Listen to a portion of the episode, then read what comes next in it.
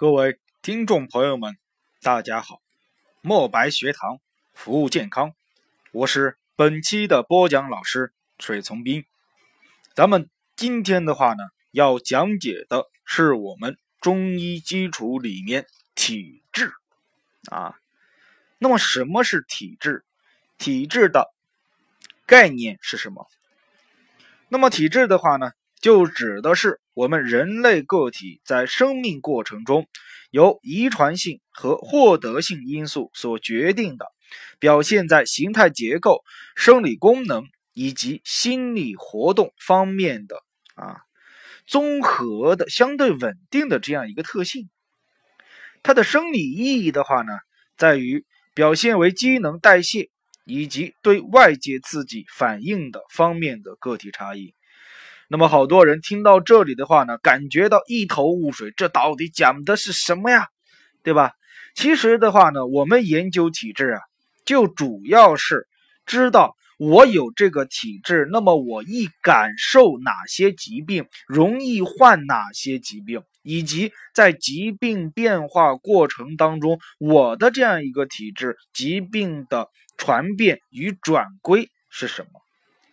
那么这也是我们研究体质的一个非常重要的目的性。就比如说那些过敏性体质的人。是吧？为什么我会出现这种过敏性的体质？那么我这种过敏性的体质易对哪些事物产生反应？那么如果说发生了疾病，我的这样的一个体质，它转化的方向是什么？这就是我们研究体质的一个目的所在。那么体质的话呢，它包括了哪些内容？首先，第一个是我们所说的形态结构的差异性。这个形态结构的话呢，我们说什么呀？龙生九子各有不同，龙生龙，凤生凤，老鼠的儿子会打洞。那么这个的话呢，就属于外部形态结构的差异。我们说你在大街上看到人的这个时候，你会发现每一个人的长相都不一样，对吧？他们的体格。体型、他们的体重、性别、体姿、面色、毛发、舌相等等都不一样。之前的话呢，我记着在看一本书的这个时候，你永远找不到什么呀，两片相同的叶子。那么在我们社会生活当中，你永远也找不到一个什么呀一模一样的人。对不对？那么这就是我们所说的形态结构的差异性。第二个的话呢，是生理功能的差异性。比如说，有的人脾胃功能就特别好，吃铁吃钢都没事有的人体脾胃功能就相对来说比较差，吃一个面包都能食积。这是不是就是他脏腑功能的差异性的不同性？还有的人的话呢，他的气血精津非常的旺盛；有的人的话呢，气血精津就相对来说较为薄弱。这是我们所说的生理功能的差异性啊。有的人怎么去费眼睛，怎么去看电脑，眼睛还是二点零，是吧？五点零，对不对？那有的人的话什么呀？稍微一熬个夜，晚上什么呀？多看了一会儿电视，近视了。对吧？还有的人吸烟什么呀？吸了二三十年的烟，感觉一点事儿都没有。但是有的人吸了两三年的烟，完了，肺癌得了，是吧？这就是什么呀？你就不能比人与人不能比。我们说什么呀？货比货得扔，人比人气死人呐。这就是生理功能的差异性。第三个的话呢，就是我们心理特征的差异性。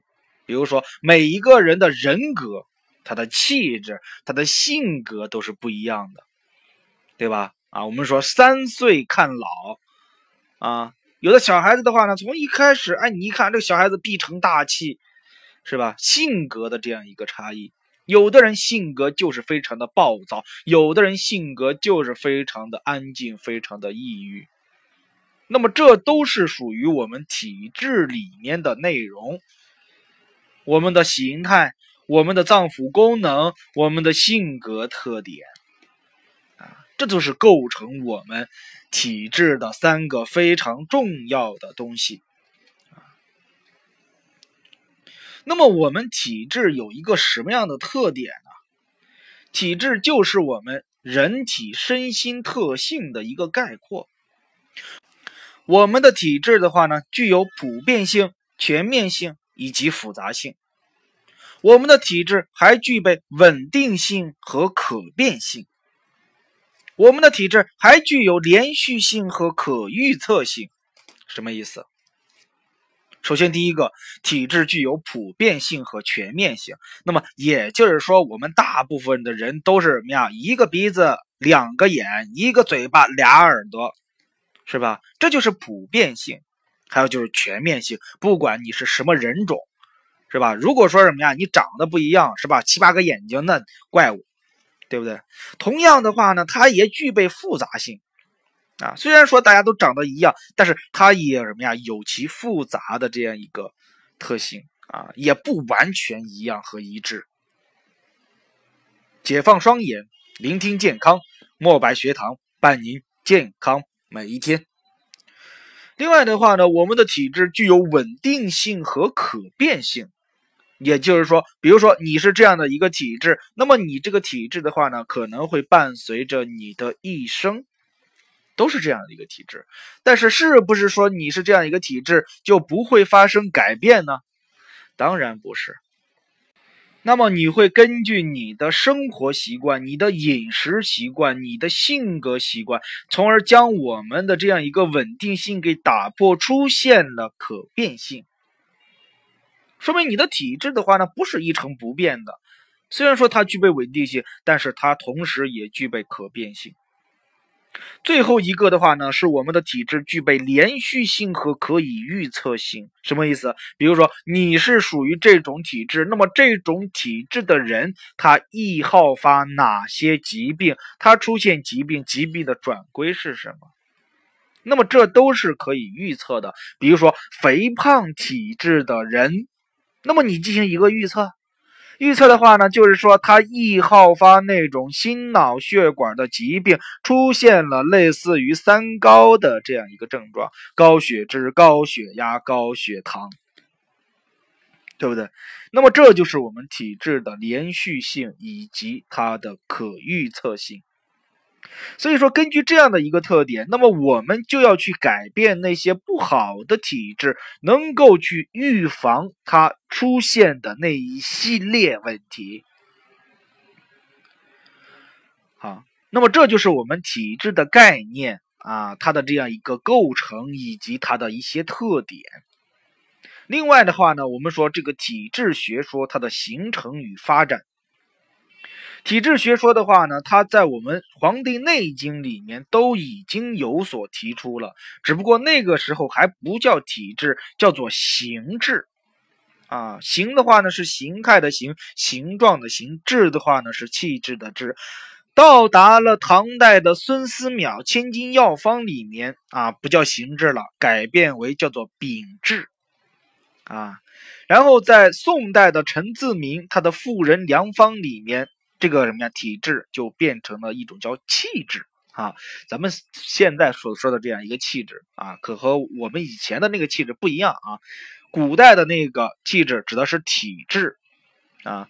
然后明代的张介宾在《景岳全书》里面，他实际上上面也写的是什么呀？禀赋啊。他应该是结合了孙思邈和陈自明的这样一个观点，禀赋和气质。